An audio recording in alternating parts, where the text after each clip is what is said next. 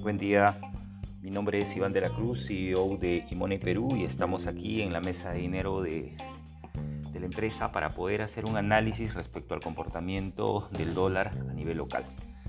Bueno, el día de ayer el tipo de cambio cerró la sesión en niveles de 3.7650 con un volumen de negociación de 229 millones en 173 operaciones.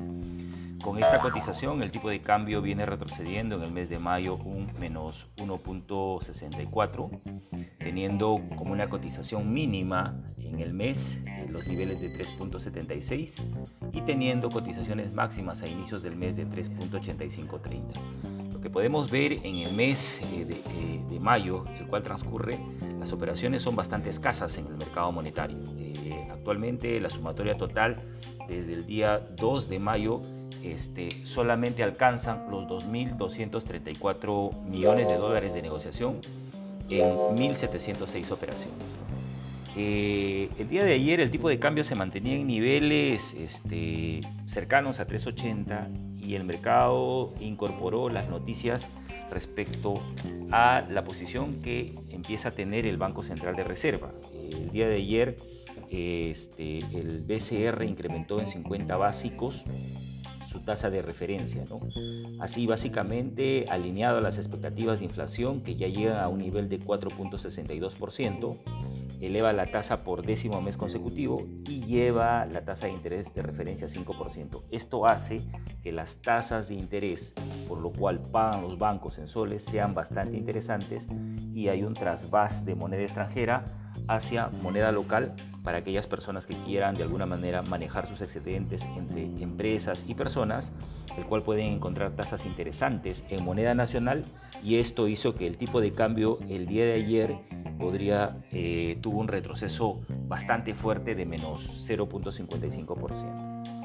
Eh, con esta acción que toma el Banco Central eh, de Reserva del Perú, lo que podríamos explicar en un ejemplo sencillo, si nosotros el día de hoy tendríamos que aperturar una cuenta de depósito en el Banco Central de Reserva y nos pagaría en ese supuesto ejemplo una tasa de 5% y tendríamos una expectativa de inflación de los últimos 12 meses de abril a abril de 4.62, técnicamente nosotros tendríamos una ganancia real o si se quiere decir una tasa de referencia real de 0.38%, porque el 4.62% básicamente es producto de la inflación. En este sentido, eh, ¿qué podríamos recomendar a las personas que nos están oyendo en estos momentos? Eh, el tipo de cambio está teniendo mucha volatilidad, básicamente por el tema de los mercados financieros, la postura más agresiva del Banco Central de los Estados Unidos, el conflicto de Ucrania, la desvalorización de las bolsas a nivel mundial, el incremento del precio del dólar a nivel internacional que estamos hablando hoy en día, el precio internacional del dólar ya está llegando a los máximos de los últimos 20 eh, años, en estos momentos cotizando en 104.78, y todos estos efectos externos, sumado al efecto local en el cual no termina los conflictos entre el poder ejecutivo, legislativo y todas las noticias que vamos conociendo cada vez de denuncias sobre el tema del poder ejecutivo, en cierto punto eh, no hay claridad en el mercado y lo que sí está garantizado es un tema de volatilidad. Lo que acá eh, hay, que, hay que tener presente, los nuevos niveles a vigilar serían los niveles de 3.75 como nivel de soporte. En el caso de que el tipo de cambio rompa este nivel de soporte, lo más probable es que el tipo de cambio se acerque a niveles de 3.70. Y en el caso de que el tipo de cambio exceda los niveles de 3.80, los puntos de resistencia superior serían los niveles de 3.85. Recomendación, es bueno tener ahorita mis excedentes en soles o tener mis excedentes en dólares. Yo creo que en este momento la mejor recomendación que nosotros podríamos dar en el caso de aquellos inversionistas es tener un 50%, 50% en soles y 50% en dólares. Así de alguna manera no estoy atado a un tema de especulación y de volatilidad de ninguna moneda. Eh, de alguna manera hecheo el tema de volatilidad que vaya a tener de pérdida de valor en una o en otra moneda y lo que espero tal vez es un rendimiento propiamente de la inversión que realizo. Bueno amigos, siendo las 9 y 22 de la mañana, nos despedimos. Hasta un próximo envío. Recuerden que Money Perú es la primera fintech especializada en el tema de financiamiento de pequeñas eh, y medianas empresas y también especial, eh, especialistas en el tema de mesa de dinero. Si ustedes tienen alguna consulta referente a cualquier moneda a nivel internacional, pueden comunicarnos con nosotros al 748-2710 y poder atenderlos en sus consultas. Gracias.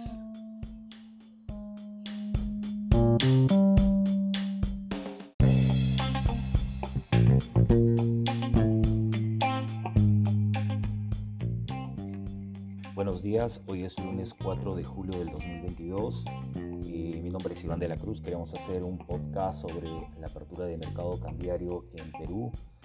Siendo las 9 y 18 de la mañana, empezamos a hacer el comentario.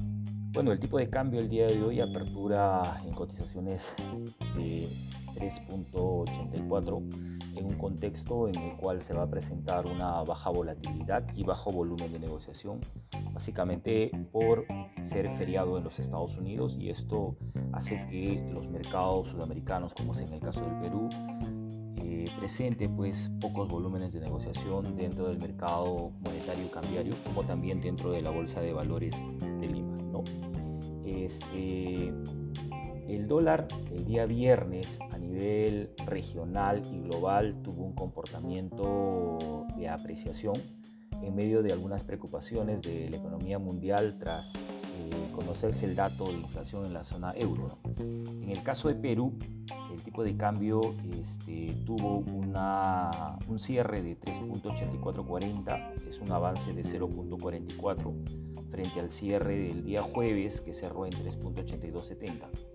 El día viernes llegaron a negociarse 217 millones a un precio promedio incluso que en máximos del día llegó incluso a tocar las cotizaciones de 3.86, ¿no? lo cual de alguna manera generó cierta incomodidad dentro de la posición que tiene el Banco Central de Reserva.